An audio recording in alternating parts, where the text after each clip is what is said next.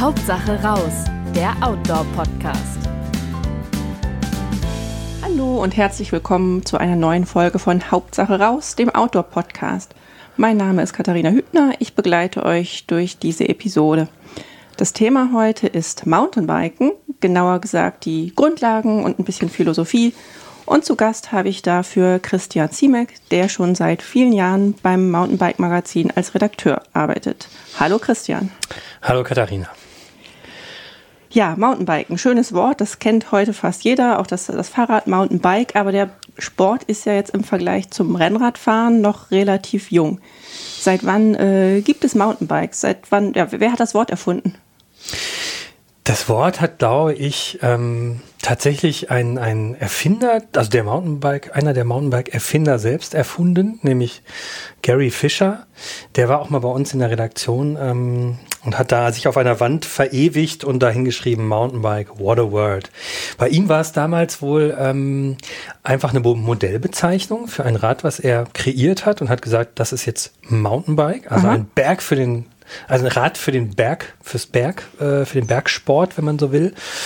Und ähm, Angefangen hat das Ganze so Anfang der 70er. Das ist irgendwie, ähm, das war ursprünglich, äh, ist das aus einer Idee entstanden. Man sagt immer so ein bisschen, das waren so Hippies. Das war irgendwie ähm, Gary Fisher, äh, Joe Breeze und ähm, Charles Kelly, die mit umgebauten Beach Cruisern also das waren so, so letztlich so relativ entspannte Fahrräder, ziemlich schwer. Mhm. Da haben die dicke Ballonreifen drauf gemacht und sind damit die Berge runtergedonnert. Und weil die Dinger so schwer waren, haben sie die auch Klanker genannt. Irgendwie, ich weiß nicht genau, was das, ob das ein lautmalerisches Wort ist oder was. Auf jeden Fall waren das sehr schwere Räder, die eigentlich für einen anderen Einsatzzweck gedacht waren.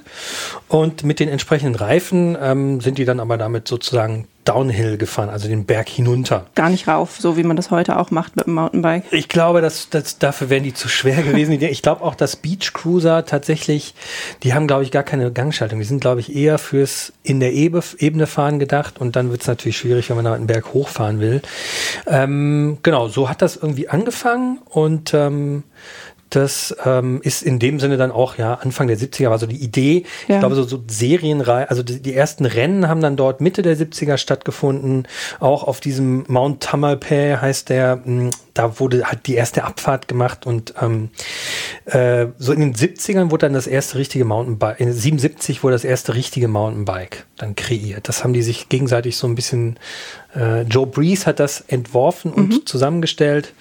Ähm, und so in den 80ern ging es dann richtig los, da wurde dann da quasi eine Industrie draus. Und dann schwappte es auch über den großen Teich zu uns rüber. Genau, so langsam, also oder? wann das jetzt ganz genau war, weiß ich nicht. Und wann das erste Rad, was hier sozusagen als Mountainbike bezeichnet werden konnte, ja. Deutschland erreicht hat, ist mir jetzt nicht so bekannt. Ich kam so Anfang der 90er dazu. Und da war es dann aber eigentlich schon, es war erst auch ein Hardtail, also ein hinten nicht gefedertes Rad mit einer Federgabel. Übrigens, erste Federgabel war, glaube ich, so 88. Da wurde die erste Federgabel Federgabel entworfen. In den 90ern wurde das dann serienreif. Und die Federgabel ist natürlich auch ein ganz elementares, ähm, eine elementare Komponente bei der Entstehung des Mountainbikes, denn wenn vorne die Front wie auch bei einem Motorrad gefedert ist, dann Klar. kann man besser damit Hindernisse überwinden. Und ähm, die Heckfederung, wenn man ein Rad hat aus Front- und Heckfederung, nennt man das Fully oder Full Suspension Bike. Damit ist man dann noch komfortabler unterwegs. Mountainbiken hat ja eine ziemliche Szene. Mhm. Wer darf sich denn Mountainbiker nennen? Oder Biker, wie eigentlich die sprechen am meisten von Bikern. Bin ich jetzt Mountainbikerin, wenn ich mir ein Mountainbike kaufe und damit durch die Gegend fahre? Also nach Definition bist du ja eigentlich ein Mountainbiker, wenn du mit einem Rad den Berg hochfährst. Das heißt, wenn du jetzt irgendwie Rennradfahrer wärst, der irgendwie gerne Berge hochfährt, könnte man jetzt ganz äh, naiv sagen, ist auch irgendwie ein Mountainbiker. Aber ich glaube, das, was man unter Mountainbiken versteht, ist natürlich ähm, auf einem eher unbefestigten Weg mhm. ähm, in einem Gebirge mit dem Fahrrad Wege bestreiten, ob hoch oder runter. Mhm. Das ist ein Mountainbiker.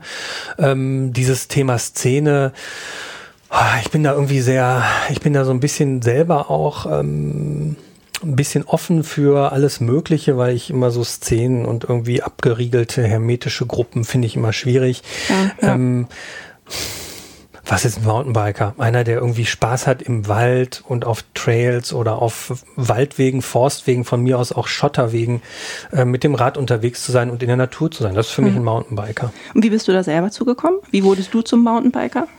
Ich wurde zum Mountainbiker, ähm, also generell, was man so sagen muss, ist irgendwie die Zugänge zum Thema Mountainbike, wie die Menschen zum Mountainbike kommen, sind hoch verschieden. Ich bin ein Kind mhm. des Ruhrgebiets mhm. und für mich war das Mountainbike das Mittel, zum Zweck, um möglichst schnell aus einer Stadt in, ein, in die Natur zu kommen. Mhm. Ähm, ich habe nie ein Auto besessen, bis heute nicht. Und für mich war es irgendwie, war das Rad immer ein großartiges Fortbewegungsmittel.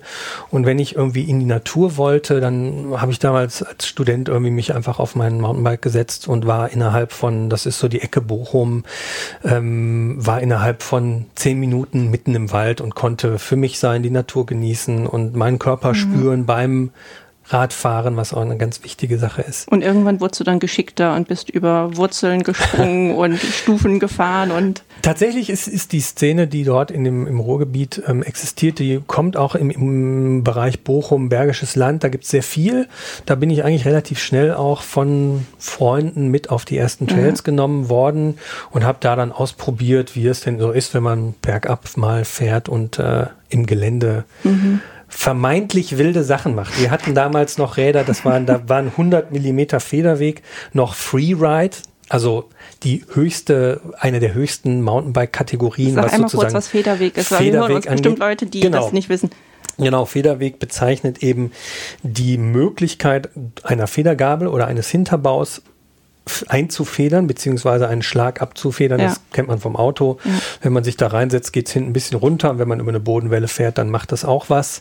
Ähm, und Fahrräder werden eben nach, also Mountainbikes werden nach Federwegsklassen also erstmal nach Rahmenkonstruktion, also Hardtail oder Fully, kommen wir gleich mhm, noch zu. Genau, auf jeden Fall. Und nach Federwegsklassen eingeteilt. Und damals war es halt so, da hatte man noch nicht so viel Federweg, da waren ja. 100 Millimeter schon das Wildeste. Ja. Heutzutage sind 100 Millimeter eher das Geringste. Okay. Okay. Ähm, habe ich, hab ich damit das Thema einigermaßen umrissen? Du hattest die, die Frage war, wie ich zum Mountainbike. Ja, okay, ja, doch, doch, das Alles klar. Wir. Super, okay. Auf jeden Fall. Genau, wenn jetzt jemand anderes beschließt, also wenn jemand vom Mountainbiken hört und denkt mhm. sich, Mensch, das möchte ich mal ausprobieren oder hat vielleicht schon mal auf einem gesessen und will sich dann so ein Fahrrad zulegen, ähm, was kauft er sich? Ein Hardtail wahrscheinlich oder doch schon ein Fully und also wenn er schon mal auf einem Mountainbike gesessen hat? Ja. Ja, ich meine, dass, dass jemand noch nie auf einem gesessen hat und sich dann mhm. eins kauft, ist jetzt vielleicht eher unwahrscheinlich. Ah, ich oder? kann mir schon vorstellen, gerade jetzt so im Moment, mh, hm, wir reden ja auch über eine Zeit, ähm, Corona-Zeiten. Auf jeden Fall. Ähm, wir stehen hier beide mit Abstand zueinander. Da haben ja, ja. viele Leute, und das ist auch so, die Bike-Branche erlebt gerade einen regelrechten Boom. Thema Mountainbike, Thema Radsport, Thema E-Bike. Ja.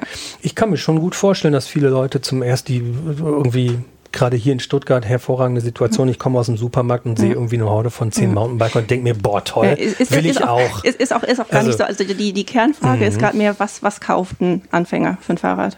Ein Einsteiger? Ähm, ein Anfänger kauft sich höchstwahrscheinlich das, was er sich leisten kann und will. Also ähm, die Preise sind natürlich nach oben komplett offen. Mhm.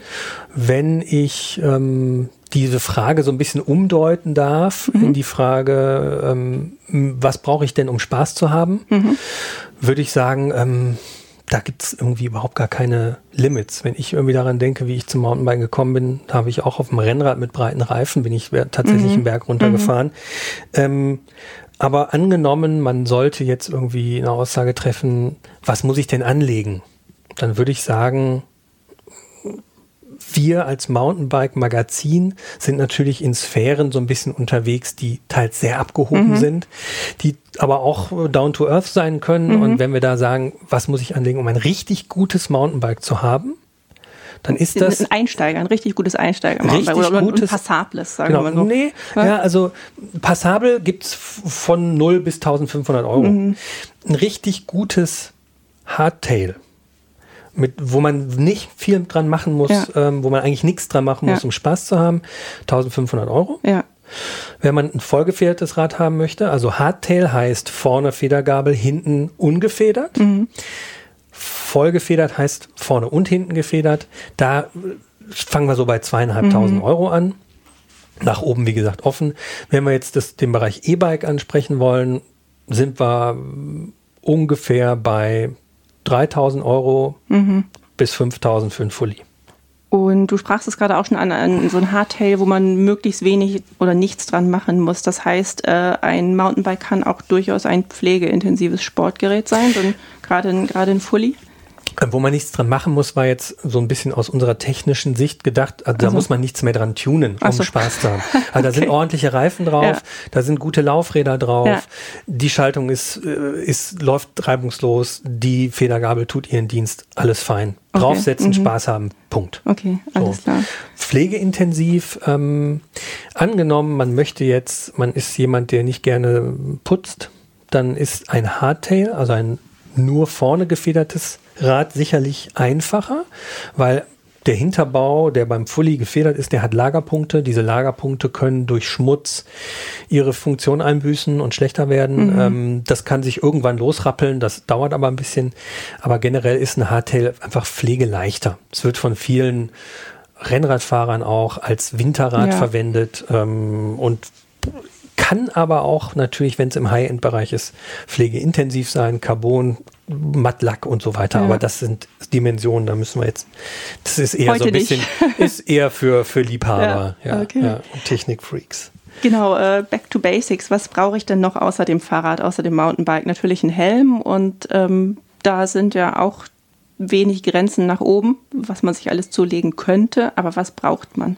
Was braucht man an Zubehör generell? Ja, Kleidung und, mhm. und Zubehör, so das Wichtigste. Also Helm, ganz klarer Fall. Da lassen wir euch alle einfach nicht ohne Helm auf die Trails. Punkt. Ende der Diskussion. Da Richtig muss so? man auch nicht viel ähm, Geld investieren. Ähm, in Europa wird jeder Helm nach der EN 1078, glaube ich, ja, zertifiziert. Das okay. heißt, jeder Helm, den du in Europa kaufen kannst, besteht die Mindestanforderungen der Norm. Mhm. Das heißt, man könnte auch vom Discounter, wenn der gerade eine Aktion macht, so einen Helm kaufen, kein Problem. Mhm. Schöner und ein bisschen besser einzustellen und meist komfortabler sind natürlich Helme von einem aus dem Einzelhandel. Mhm. Da würde ich mal sagen, fangen wir so bei 80 Euro Minimum an. Mhm. Ähm, das braucht man. Mhm. Ganz wichtig, meiner Meinung nach, Augenschutz. Mhm. Ja, auf jeden Fall. Also ähm, bitte nicht mit einer Sonnenbrille Kategorie 3 mit völlig schwarzen Gläsern durch den Wald fahren und sich wundern, warum man stürzt, weil man nichts gesehen hat. Mhm. Ähm, man muss auch keine selbsttönende Brille haben, die sind im, können im Wald auch eher ein Nachteil sein. Wäre jetzt eine längere Ausführung nötig, um das zu erklären. Eine, eine einfache Brille mit klaren Scheiben, ganz wichtig, dafür, dass die Augen abgedunkelt sind, sorgt meist das Visier am ja. Helm. Das heißt, man hat da auch jetzt nicht so große Gefahr, irgendwie geblendet zu sein.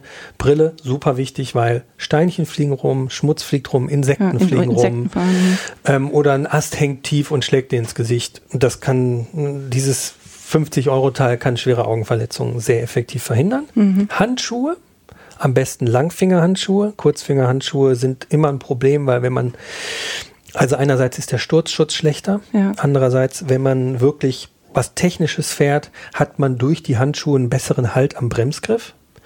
Ähm, also Handschuhe schon wichtig, nicht Pflicht, aber gut. Ähm, beim Schuhwerk kann man Kompromisse machen. Also da kann man entweder ein Pedalsystem fahren, was keins ist, nämlich ein Plattformpedal. Da kann man sich sogar auch mit einem Wanderschuh oder mit einem Hiking-Schuh oder mit einem speziellen Flat-Pedal-Schuh, was nichts anderes ist als eigentlich ein Sneaker, ähm, also wie, ein bisschen wie ein Skateboard-Sneaker-Schuh ja. ähm, draufstellen. Ist für Anfänger sehr ratsames System, ja. einfach weil man in einer Passage, wo es irgendwie schwierig wird, sofort den Fuß auf dem Boden hat. Aber der Wanderschuh ist ähnlich gut, oder? Habe ich der so Wanderschuh hat so ein funktioniert dann bisschen auch. das Problem, dass er sehr stark profiliert ist ja. und die die oder Turnschuhe ähm, einfach Sneaker. Genau, das ja, geht. Ja. Das geht auf jeden Fall. Ja. Also nochmal kurz, Wanderschuh ist halt stark profiliert und hat dadurch, weil das, weil die Oberfläche des Flat Pedals halt auch eine Struktur hat, rutscht man immer ein bisschen zu sehr nach vorne oder hinten. Das, also da ist mhm. es schwierig, den richtigen Stand zu finden. Mhm. Ähm, genau. Rucksack muss man nicht, kann man, sollte man auf jeden Fall. Also meistens ist es so, dass man als Anfänger ja viel mitnimmt. Deshalb ähm, ist ein Rucksack so, ich sag mal, für, eine, für einen Tagestour Rucksack so bis 14 Liter ist irgendwie auf jeden Fall nicht schlecht. Ähm, da gehört halt rein eine Pumpe, Flickzeug, Tool. am besten ein Erste-Hilfe-Set, ein Tool, um irgendwas einzustellen, wenn sich mal eine Schraube gelockert hat oder sowas. Ähm, was muss da noch rein? Was zu trinken, mhm. ganz wichtig. Ne? Also auch äh, Mountainbike-Sport erfordert regelmäßige Flüssigkeitsversorgung. Ähm, vielleicht ein Smartphone, wenn man jemanden anrufen möchte oder für den Notfall, für Notfall dass man irgendwie einen Rettungs, ja. wovon wir nicht ausgehen wollen, aber dass man irgendwie zu, um, um Hilfe rufen kann und eine Notfallversorgung organisieren kann. Ähm, was, wenn man ins richtige Gebirge geht, immer gut ist, ist irgendeine Form von Jacke. Ja. Das kann eine Windjacke sein, das kann aber auch für den Notfall einfach eine Regenjacke sein. Da ist man safe, man hat einen Windschutz, man hat einen Nässeschutz, man hat ein bisschen Isolation. Ähm, da ist man also mit irgendeiner Form von Jacke immer gut bedient. Ähm, man sollte eine Sitzpolsterhose tragen. Also ah, eine, ja, ja, ja, ich weiß, ich weiß, was du meinst. Also eine ja. Bib-Shorts, so nennt sich das. Bib ist halt die Trägershorts. Eine Hose mit einem eingenähten Sitzpolster, damit einem ähm, nach langen Radtouren der Popo nicht so weh tut, weil es ist natürlich eine ungewohnte Geschichte, wenn man seinen Po auf 10 mal 10 Zentimeter ungefähr, das ist es so im Schnitt, ich mache ja auch viel Zubehörtests, ja. ähm, 10 mal 10 Zentimeter und dann liegen da irgendwie 70 Prozent des Körpergewichts drauf. Das ist nicht optimal, aber es ist immer so. Ähm, was haben wir vergessen? Ich erinnere mich gerade dran, es, äh, es, war eine lustige Situation mal. Ähm, da hat ein Kollege von dir einer Praktikantin oder so einen Rat gegeben, um nach Hause zu fahren, also und also geliehen. Und sie nahm halt das Rad und fuhr los. Ich weiß nicht mal, ob sie einen Helm hatte. Und er war so völlig fassungslos, dass sie einfach sich in Jeans draufgesetzt hat und was weiß ich, da 20 Kilometer nach Stuttgart fahren wollte. Ja. Äh, genau. Ich erinnere mich an die Situation. Ja, ja, wir sind dann am nächsten Tag, glaube ich, zusammen hingefahren. Das war auch, ja, ja. Mhm. Aber das war Winter auch, glaube ich, als ich das. Also ist es vielleicht nee, eine andere ist, Situation. Das war eine andere, aber, aber ist ja, auch egal. Ja, ja, genau. Also wenn man jetzt tatsächlich seriös Mountainbike fahren will, das ja. heißt, also man hat eine Tour, auf der irgendwie ein paar hundert Höhenmeter, es müssen ja nicht direkt Tausende sein, mhm. auf der Uhr stehen, dann sollte man schon irgendwie zusehen, dass man vielleicht eine Polsterhose hat oder zumindest eine Hose ohne Nähte im mhm. Sitzbereich, weil mhm. die scheuern und das ist nicht schön mhm. und dann äh, hat man auch keinen so richtigen Spaß daran. Was haben wir? Brille, Helm, hm, hm, hm. Trikot, ja gut. Man kann sich ein Trikot anziehen. Mit einem Baumwollhemd wird man schnell nass.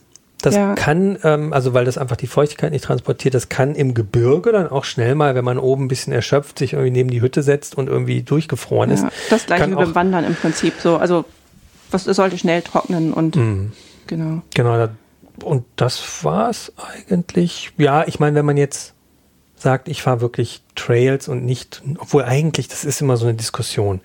Trage ich Knieprotektoren oder nicht? Oh, so weit sind wir noch nicht, glaube ich, oder? Hier bei uns Einsteiger. Das ist halt genau Gespräch. die Frage, weil ich meine, guck dir an, Leute, die Inline-Skate fahren, die tragen alle Knieprotektoren. Mhm. Und beim Rad, da sagt man immer so, ach ja, bist du denn so radikal, dass du Knieprotektoren brauchst? Antwort, nein, ich bin's nicht, deshalb brauche ich welche. Wie auch immer man das interpretieren will, man muss die jetzt nicht unbedingt kaufen, aber wenn man auf Nummer sicher gehen will, ähm, ist es sicherlich nicht kann man, verkehrt. Kann man es in Erwägung ziehen, ja, das auf jeden Fall. Ja.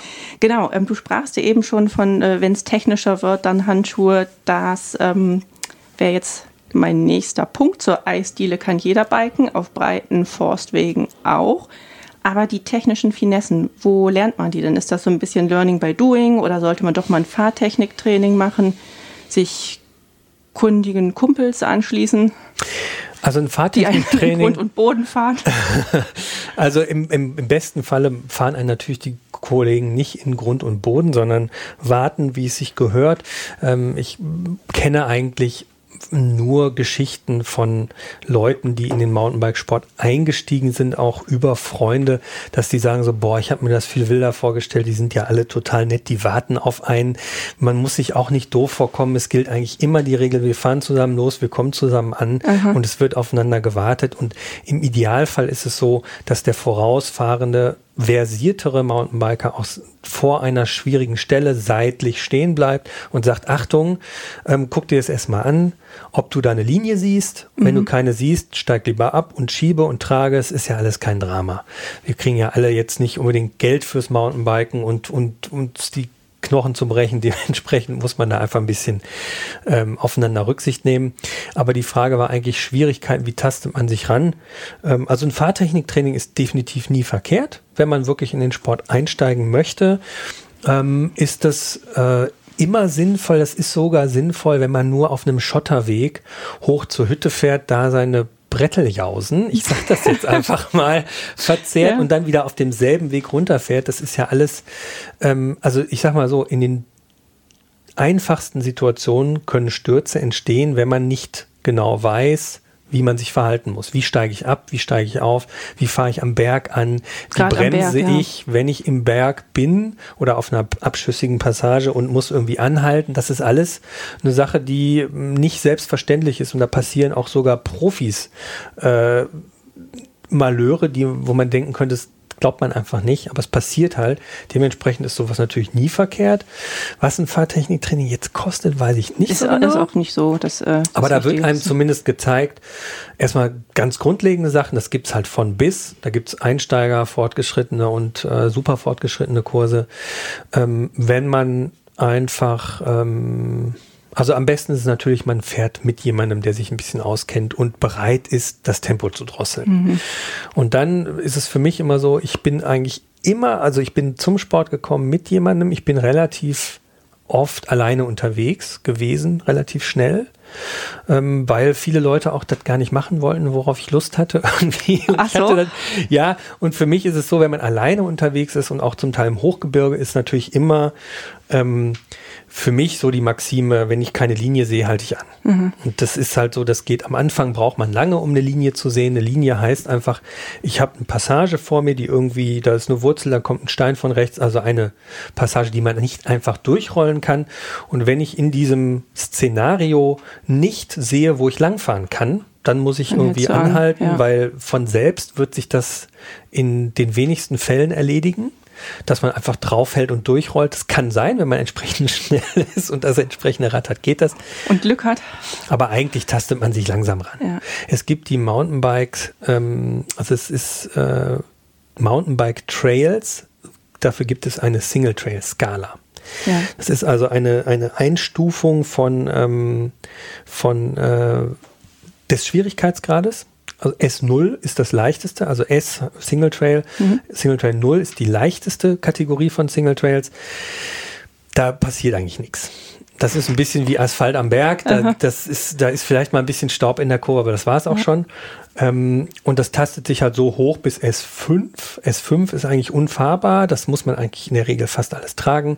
S4 das ist dann schon. Spaßig. S4 ist dann schon sehr, sehr, ja, oder da müsste man Trial-Fahrer sein. Mhm. Also jemand, der bereit und in der Lage ist, auf dem Hinterrad durch verschiedene Passagen zu hüpfen. Ich sage das jetzt einfach mal so. Es gibt sicherlich Leute, die auch durchfahren können, aber und so S4 ist halt schon sehr fortgeschritten. Das ist dann schon das ist schon sehr technisch und dazwischen gibt es halt verschiedene Stufen. Das ist alles nicht so hoch definiert wie beim Klettern. Beim Klettern gibt es ja die Buchstaben und dann noch die Schwierigkeitsstufen. Ja, genau. A5 bis E9 oder weiß nicht, E oder F17. Ich kenne mich da nicht so aus. Ich glaube, dann so weit geht's nicht. So fein unterteilt ist es nicht. Und es gibt auch Leute, das ist, was man auch wissen muss, ist ein S0-Trail in Deutschland ist nicht ein S0-Trail in Italien. Italien, Frankreich, die sind alle ein bisschen höher vom fahrtechnischen Level. Also ich habe da selbst schon die Situation erlebt, dass ich mit einem recht potenten Rad in einem, in, in Ligurien, nicht in Finale Ligure, was so ein Hotspot ist, sondern in einem mhm. anderen Bereich war und habe eine nach italienischer Vorgabe per tutti il famiglia, also für die ganze Familie sollte dieser Trail sein. Mhm. Der war definitiv für mich fahrbar, aber ich habe mich auch schon gefragt, so naja, wenn ich jetzt einen deutschen Mountainbiker dahin schicke, nach dem Motto, das ist hier der Family Trail, mhm. dann ähm, werden die, glaube ich, den Kopf äh, schütteln. Da werden die den Kopf schütteln und äh, mit Stein werfen. Ja, gut zu ja. wissen. Ähm, aber Stichwort noch Trails. Äh, mhm. Davon, ja, also für jemand, der es jetzt noch gar nicht weiß, ein Trail ist einfach ein Pfad. Grundsätzlich, wenn es kein speziell angelegter ist, oder? Genau, ein Trail ist letztlich ein, also Single Trail nennt sich ein, ein einzelner, ein, also eine Einbahnstraße, wenn du so willst. Man sagt immer so ein bisschen dichterisch im Mountainbike-Bereich Handtuchbreit. Handtuchbreit. Ja, das ist halt ein schmaler Pfad, der ja. durch die Natur führt. Ähm, der kann bergauf und bergab befahrbar sein. Ein Single Trail ist in der Regel, glaube ich, eine Abfahrt. Ja. Ähm, obwohl er natürlich die auch zur Auffahrt benutzen kann. Und ähm, ja, hier in Baden-Württemberg sind die alle illegal. Zwei Meter Regel? Zwei Meter Regel, das heißt, man darf nichts fahren, was schmaler als zwei Meter ist. Dementsprechend braucht man ein sehr breites Handtuch. sehr, sehr breites Handtuch. Oder man nimmt einfach eins und legt es quer hin. Aber ähm, ähm, in, an, also in den Alpen gibt es Bereiche, da darf man auch gar nicht Mountainbike fahren per Definition. Ähm, in Italien ist es relativ, also eigentlich sehr, sehr frei. Da sind Italien, da sind Wanderer und es geht ja dabei so ein bisschen um den Konflikt Wanderer ja, und genau. Mountainbiker. Und es gibt spezielle Single Trails nur für Mountainbiker. Da sind dann sogar zum Teil auch Wanderer verboten. Das gibt es in verschiedenen Ecken, zum Beispiel in Dolomiten am Kronplatz gibt es einen Bikepark. Das sind irgendwie auch, da kommen auch mal ein paar Wanderer hoch und die kreuzen hier und da auch mal kurz den Weg. Aber wenn die jetzt abbögen auf den richtigen Mountainbike, Trail, dann wäre das schwierig. Das wäre ein hohes Verletzungsrisiko ja. für beide Parteien.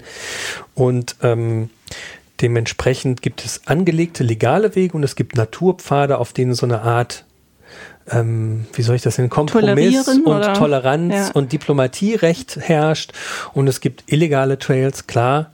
Ähm, ich glaube, jeder Mountainbiker fährt die irgendwie.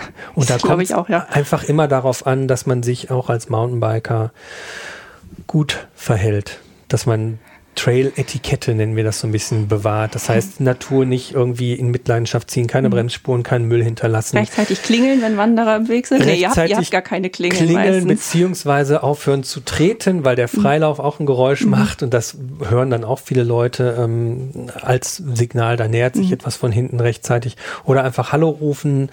Das ist so ein bisschen die, das ist eigentlich so der goldene Weg, dass man sagt, Hallo, Entschuldigung, dürfte ich mal vorbei? Ja. Und dann ist es in der Regel auch gut.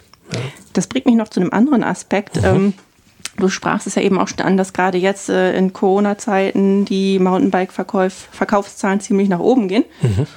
Und sowieso geht ja alle Welt gerade wandern äh, und laufen und das auch natürlich vor allem vor der Haustür. Werden die Trails oder die Wege jetzt zu voll? Hat es da schon verstärkt Konflikte gegeben? Ja, tatsächlich. Also es ist so, dass der, der Druck auf diese also der, der Reisedruck oder der Nutzungsdruck auf solche Gebiete deutlich zugenommen hat. Ähm, es gibt übers Land verstreut, ähm, auch gerade in Ballungszentren, zum Beispiel wie im Ruhrgebiet, gibt es äh, Ecken, wo Bürgerinitiativen entstehen, die sagen, hier, wir wollen die ganzen E-Biker nicht mehr im Wald haben. Ähm, ja, das ist durchaus vorhanden, dieses Problem. Und ähm, es ist eine schwierige Diskussion. Man kann sicherlich ähm, argumentieren, ey, Mountainbiker, bleibt doch irgendwie auf den Wegen, die für euch ausgewiesen sind. Mhm. Das wäre ungefähr so, wie einem Wanderer zu sagen, wander doch einfach immer denselben Weg. Weil es Weil, gibt einfach zu so wenig. Es mhm. gibt einfach zu mhm. wenige. Ähm, deshalb ist es so ein bisschen eine schwierige Diskussion. Es entsteht definitiv und ich glaube, dass ähm, da Deutschland äh, mindestens einen großen Nachholbedarf hat, ähm, um entsprechende Angebote zu schaffen, dass man sich da aus dem Weg gehen kann oder dass diese Konflikte gar nicht erst so stark hervortreten. Ähm, aber man kann es natürlich den Leuten, also letzten Endes wollen ja alle diese Parteien, Läufer, Wanderer, Mountainbiker, E-Biker, wollen ja in der Natur sein. Was ja auch schon mal per se echt gut das, ist. Was ja, ja. erstmal was Gutes ist. Ja. So, weil wenn man die Menschen aus der Natur ausspäht, weiß man auch nicht, warum sie irgendwie sich ihr gegenüber schonend und äh, bewahrend verhalten sollen. Deshalb ist es ja was pädagogisch auch sehr mhm. wertvolles eigentlich. Man muss halt einfach nur gucken, wie sich das jetzt auch in dieser Zeit entwickelt. Ähm, grundsätzlich ist es, glaube ich, erstmal zu begrüßen, dass die Leute in der Natur sein wollen und auch Sport treiben wollen. Das Schauen wir mal. Mhm. Warten wir mal, ab, mal, was so passiert. Ne? Schauen wir mal. Du sprachst äh, hier kurz bevor wir jetzt auch langsam zum Ende kommen, ähm, du sprachst eben noch von, von Lig Ligurien. Mhm. Das ist, äh, ist so, so ein bisschen ein Bike-Mecker oder was, äh, was kannst du noch empfehlen, wenn man jetzt doch nicht nur vor der eigenen Haustür bleibt, sondern mal einen Mountainbike-Urlaub andenkt oder einen Urlaub mit Mountainbike-Optionen? Mhm. Also Ligurien ist natürlich insofern grandios. A, es ist Italien. Also Pizza, Pasta, Pasta. Gelato. ähm, es ist guter Kaffee, guter Kaffee, guter ganz Kaffee wichtig. im Stehen, ein Euro, hervorragend. Ähm, es ist natürlich, ähm, Ligurien ist, Finale Ligure ist sehr bekannt geworden in den letzten Jahren, ähm, ist aber, ich sag mal jetzt für zum Beispiel einen Einsteiger, der das kennenlernen will, ist es einfach ein bisschen too much. Also ich stehe hier gerade für ja. die Leute, die, ne, Podcast kann man ja nichts sehen, aber ich habe hier gerade eine große Schiene am Arm, weil ich mir Mhm. letztes Jahr genau in Ligurien auf einer sehr anspruchsvollen Stelle das Handgelenk gebrochen habe. Der erste Bruch in 25 Jahren Mountainbiken, insofern habe ich eine ganz gute Bilanz.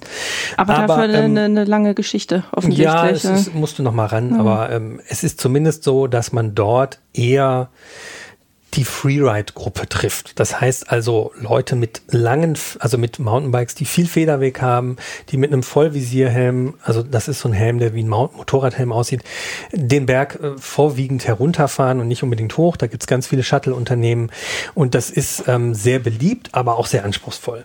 Wenn man jetzt einen Mountainbike-Urlaub oder einen Urlaub mit Mountainbike ähm, machen möchte, ja, man kann letztlich überall hin, wo es ein bisschen hügelig ist oder bergig. Also ich war zum Beispiel auch schon in den Vogesen ähm, Ja. und hatte da großen Spaß und war sehr, sehr angetan davon, was es da für Trails gibt. Wahrscheinlich auch ein bisschen einsamer dann, oder? Ähm, ja, ja, ja. das war irgendwie, also ich hatte, ich bin eh immer so ein bisschen so ein Nebensaisonfahrer. Deshalb habe ich auch in den Alpen, wenn ich da unterwegs bin, nie das Problem, dass ich mir mit den Leuten gegenseitig in der, auf den Füßen stehe, auf dem Trail. Ähm, aber ich meine, klar, die Alpen sind natürlich grandios. Da kann man, gibt's sehr viele Ecken, wo man große, großartige Aussichten hat.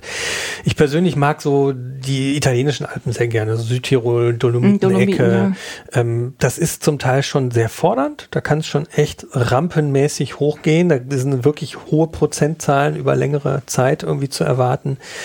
Aber ähm, eigentlich kann man überall da auch Mountainbike-Urlaub machen, wo man wandern kann. Ne? Und, und gerade als Einsteiger, wenn du jetzt, kannst du da noch einen Tipp geben? als Einsteiger, mh,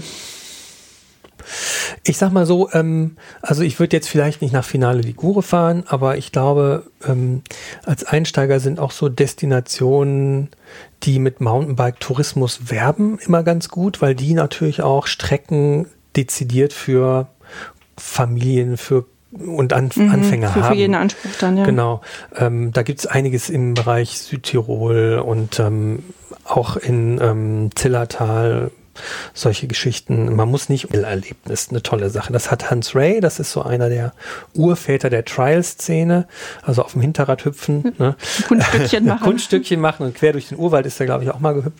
Ähm, der hat so das ähm, Erlebnis des Flow Trails ähm, erfunden. Das heißt also, man steigt oben in einen Trail rein und der windet sich in so Kehren, ohne dass man groß pedalieren muss, also treten muss, windet der sich so den Berg hinunter und man, und es macht einfach wahnsinnigen Spaß. Wenn man, man lernt, wie man Kurven fährt, man hat keine Hindernisse. Also ein Flow Trail ist per se eher Hindernis. Also keine Sprünge und und und Sprünge äh, sowieso nicht, auch keine Drops, also nichts, wo man sich runterfallen lassen. Ein Flow Trail ist einfach was, was sich so durch den Wald windet wie so eine Schlange und da passiert nicht viel an, an, ähm, an äh, Hindernissen. Ein flowiger Trail ist wiederum was anderes. Also wenn ein Mountainbiker sagt, ey, das ist ein flowiger Trail, dann kann es auch schon mal sein, dass da mittendrin auf einmal ein Sprung ist äh, oder, ein, oder ein Drop und äh, dann ist es nur eine Eigenschaft, dass der sich sozusagen gut durchsurfen und rollen lässt. Okay.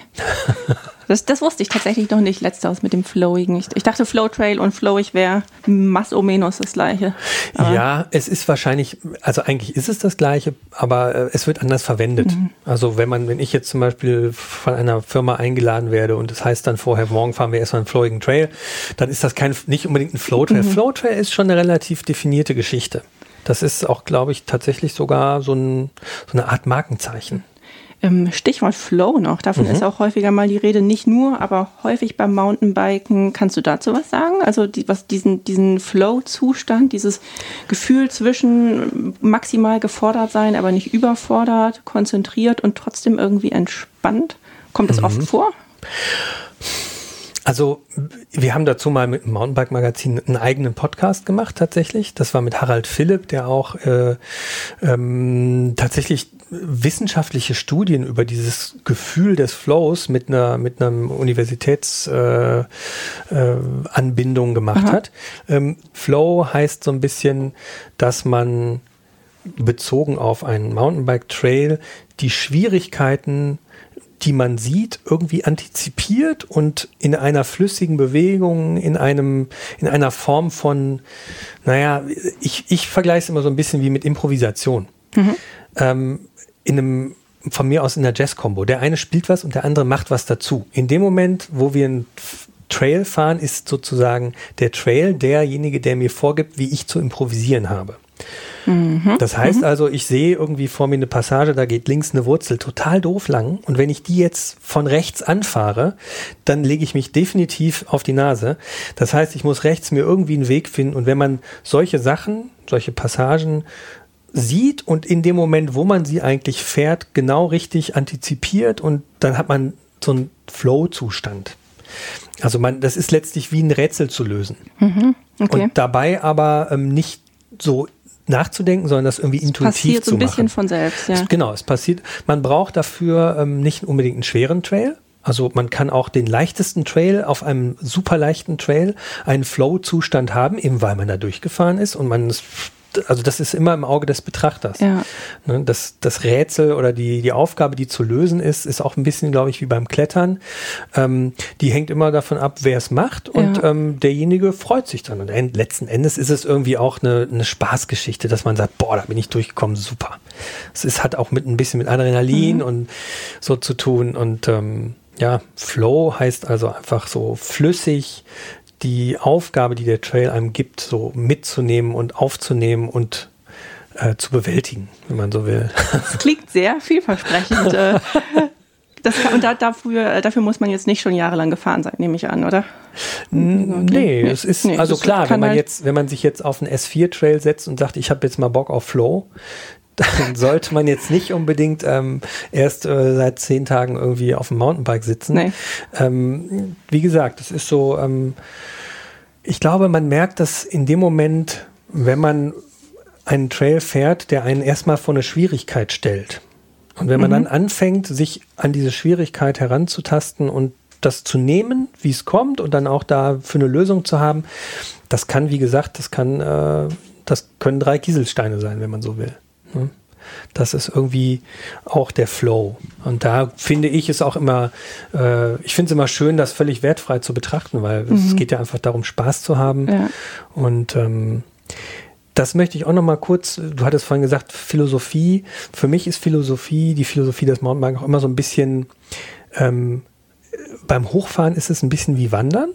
Mhm. Ich habe also die Gelegenheit, die Natur zu betrachten. Wenn ich anhalte, dann habe ich Stille um mich herum. Ich trinke irgendwie aus der Flasche und merke so, boah, mein Puls geht total äh, in die Höhe und ähm, das Gefühl für den Körper, für die Natur, für die Herausforderung, die Freude, dass man irgendwann oben ankommt. Und dann hat man noch eine Abfahrt, auf der man Flow haben kann. Das kann ich beim Wandern persönlich nee. nicht.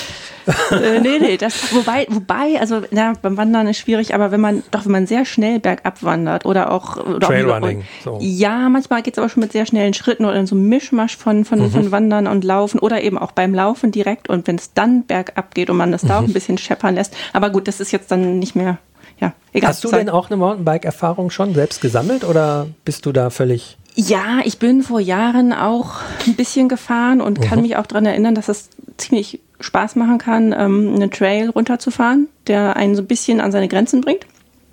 Hab dann aber aus diversen Gründen das nicht weiter verfolgt und hatte dann just neulich mal äh, so ein Erlebnis, das hat mich daran erinnert. Da bin ich nämlich irgendwie, keine Ahnung, ist eine Weile her, ich wollte Bärlauch pflücken und wollte, dass es schnell geht, habe das Fahrrad genommen, da wo ich sonst laufe und bin dann eben auch unerlaubterweise über einen Trail gefahren. Es ging so leicht bergab und da war da mal eine Wurzel. Und dann dachte ich mir auch so, ah ja, da, da, da war mal was. Mhm. Vielleicht sollte ich das auch mal wiederholen. Aber du bist nicht gestürzt? Nee, so. ich bin nicht gestürzt. Okay. Nee, nee, mhm. nee, nee. Sonst würde ich das nicht so fröhlich erzählen. Mit was für einem Rad warst du da unterwegs? Oh, das ist ein uraltes Teil. Ähm, also geht das jetzt ist, nur um die Kategorie Hardtail ja, also oder ist, man kann sagen, dass, also das jetzt neulich, ja, das ist so eine Art uralt Hardtail Mountainbike, mhm. da passt die Gabel nicht zum Rest vom Rahmen. Ich nehme es eigentlich als, mhm. als Stadtfahrrad, weil ich damit auch Hügel rauf und runter komme. Was man vielleicht noch zu den Radkategorien kurz einwerfen darf, an dem Punkt, ich will jetzt auch nicht zu weit vom Thema abgehen, aber ist natürlich, wenn man einen Hardtail hat, dann ist es nur vorne gefedert, hinten nicht. Das heißt, wenn man Wurzeln, Steine, Trails, Drops, was auch immer damit fährt, hat man vorne irgendwie Spaß und hinten kriegt man immer so ein bisschen einen Tritt in den Hintern dafür. Mhm. Man muss natürlich sowas im Stehen fahren. Ist, glaube ich, auch eine wichtige Sache für Leute, die es jetzt noch gar nicht gemacht haben. Ähm, Trails fährt man grundsätzlich im Stehen, mhm. einfach weil A, der Körper ähm, zum Lenken eingesetzt werden muss, Gewichtsverlagerung vorne, hinten, Seite, alles ganz wichtig. Bei einem vollgefederten Rad hat man einfach mehr Komfort, mhm. man hat auch mehr Traktion bergauf und bergab. Ähm, das Rad ist ein bisschen schwerer und teurer, ähm, dafür ist es sicherer und äh, auch wenn man damit mal zum Bäcker fährt, die ist es für den Rücken und für alles so ein bisschen gemütlicher, sagen wir mal so. Ja, ja gut. Dann äh, äh, sehe ich das mal als deine Abschlussworte für heute. ja, gerne.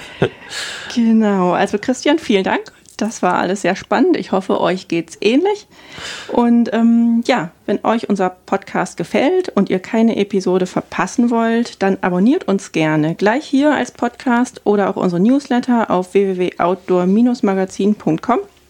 Und natürlich findet ihr uns auch bei Facebook, bei Instagram, gedruckt am Kiosk oder per Abo in eurem Briefkasten. Tschüss und bis bald. Tschüss. Hauptsache raus, der Outdoor-Podcast.